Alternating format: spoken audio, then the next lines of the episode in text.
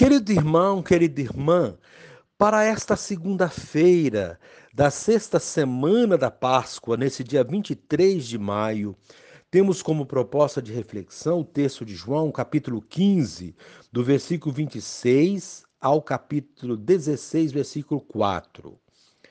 Naquele tempo, disse Jesus aos seus discípulos: quando vier o defensor que eu vos mandarei da parte do Pai, o Espírito da Verdade, que procede do Pai, ele dará testemunho de mim. E vós também dareis testemunho, porque estáis comigo desde o começo. Eu vos disse estas coisas para que a vossa fé não seja abalada expulsar-vos-ão das sinagogas, e virá a hora em que aquele que vos matar julgará estar prestando culto a Deus. Agirão assim, porque não conheceram o Pai nem a mim. Eu vos digo isto para que vos lembreis de que eu o disse quando chegar a hora. Palavra da salvação. Glória a vós, Senhor. Querido irmão, querida irmã, as palavras de Jesus a seus discípulos do Evangelho de hoje são revestidas de ao menos dois aspectos: consolo e advertência. Jesus confirma aos seus que virá sobre eles o Espírito da verdade da parte do próprio Jesus e do Pai. Esse espírito da verdade já nos indica o que se dará em Pentecostes, ou seja, após 50 dias do evento da ressurreição. Os discípulos de Jesus são confirmados em sua missão por meio do Espírito Santo, que permite que eles recordem todo o ensinamento recebido e sintam-se fortalecidos quanto à missão a que darão continuidade. Por outro lado, é possível constatar que haverá contratempos. Basta que retomemos o que aconteceu com o Mestre. Jesus foi profundamente incompreendido pelas autoridades do seu tempo e, por isso, tomado como malfeitor, foi condenado à morte de cruz. Portanto, é preciso que nos preparemos. Seguir os passos de Jesus exige coragem e fé. Querido irmão, querida irmã, na despedida, Jesus, preparando sua partida, fala de dois testemunhos que receberá o do Espírito Santo e o dos discípulos. Assim, anuncia a vinda do Espírito Santo, o defensor. Ele vem da parte do Pai, enviado por Jesus. Ele vai lembrar e fazer compreender suas palavras. Como em um processo diante do mundo, o Espírito Santo vai defender Jesus, vai dar testemunho sobre ele. Também os discípulos darão testemunho dele. E como Jesus teve sua hora, sua paixão e morte, do mesmo modo, os discípulos terão sua hora. Serão expulsos das sinagogas, serão perseguidos de morte pelos que não acolheram Jesus. Com o auxílio do Espírito Santo, nós, seguidores de Jesus, somos suas testemunhas diante do mundo. Querido irmão, querida irmã, a proposta desse dia testemunhar Jesus com sua vida e suas palavras. E reze assim comigo. Ó Jesus, prometes o envio do Espírito Santo, nosso defensor, e queres que sejamos no mundo tuas corajosas testemunhas. Dá-nos, Senhor, fortaleza para enfrentar as duras provações da vida cristã. Amém. Querido irmão, querida irmã, dando continuidade à reflexão da palavra de Deus, da liturgia dessa segunda-feira da sexta semana da Páscoa, nesse dia 23 de maio, você poderá acompanhar na sua Bíblia os textos Atos 16, 11 a 15, o Evangelho de João 15, 26 ao capítulo 16, versículo 4, o Salmo responsorial, responsorial 149. Uma vez que você já ouviu a proclamação do Evangelho com a reflexão, você poderá agora acompanhar a leitura dos Atos dos Apóstolos e a continuação dessa reflexão aplicada à vida. Embarcamos em Troade e navegamos diretamente para a ilha de Samotrácia.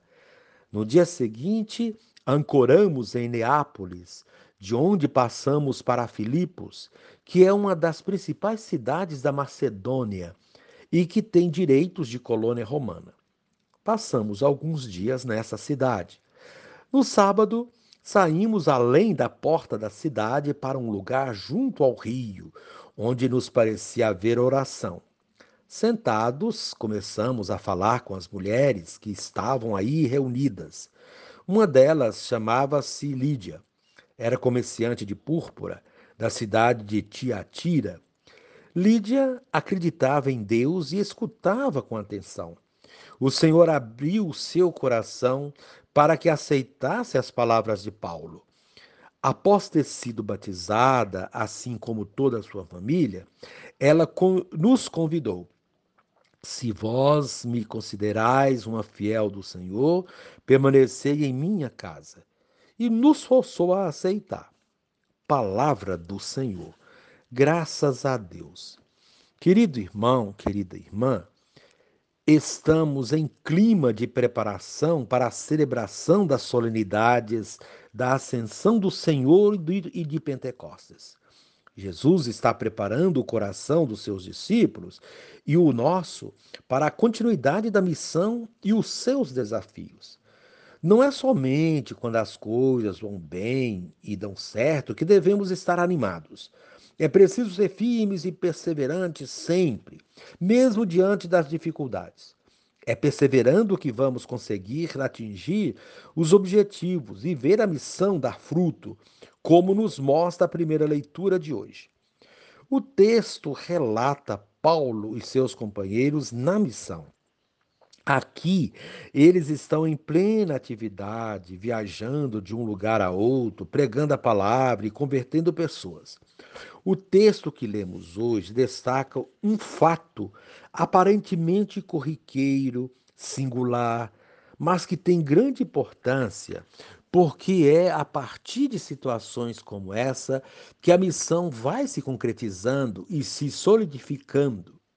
Paulo nos ensina como devemos proceder na missão e aproveitar as ocasiões do dia a dia para evangelizar. Às margens do rio, ele e seus companheiros veem um grupo de pessoas orando. Eram mulheres. Eles se aproximam e participam da manifestação religiosa delas. Uma destas mulheres é Lídia, que se tornaria mais tarde uma das principais discípulas de Cristo, seguindo Paulo na missão. Paulo consegue a sua conversão, bem como a da sua família. O encanto de Lídia com as propostas missionárias de Paulo é tanto que ela o convence a permanecer em sua casa por um tempo. Paulo aceita, e essa imersão na vida de Lídia e de sua família a transforma de tal maneira que a partir de então ela se torna uma multiplicadora do conhecimento recebido. É a missão que vai se solidificando e dando fruto com procedimentos estratégicos e acolhimento fraterno. Porém, as coisas não são sempre assim. Houve e há ainda muita rejeição por isso, Jesus preparou seus discípulos e a cada um de nós para enfrentar esses desafios. A preparação se dá, dentre outras coisas, pela certeza do envio do Espírito Santo, que fortalecerá os discípulos depois da sua ida para junto do Pai. A ida de Jesus para junto do Pai, celebrada na sua ascensão, não significa o seu abandono do mundo, nem a orfandade dos discípulos. Pelo contrário, é a realização do projeto de Deus de estar conosco todos os dias mediante seu Espírito. Assim, ao ir para junto do Pai, Jesus envia o defensor, o Paráclito, o Espírito Consolador, que moverá as ações dos discípulos e missionários para que eles se mantenham sempre firmes, mesmo quando forem rejeitados, caluniados e perseguidos. É nestes momentos que demonstramos se verdadeiramente cremos nele e se a nossa fé é verdadeira. Manter-se firme diante do sucesso é fácil, difícil é ser perseverante diante da aridez da missão. Portanto, a liturgia de hoje é de encorajamento para não desanimarmos quando os frutos da missão não aparecem, ou quando há rejeição ou até mesmo perseguição. Jesus nos alerta tudo isso acontecerá porque as pessoas não me conhecem. A partir do momento que elas conhecerem a Jesus, suas vidas serão transformadas, como foi transformada a vida de Lídia e de sua família. Mas para que isso aconteça é preciso fé, firmeza e coragem.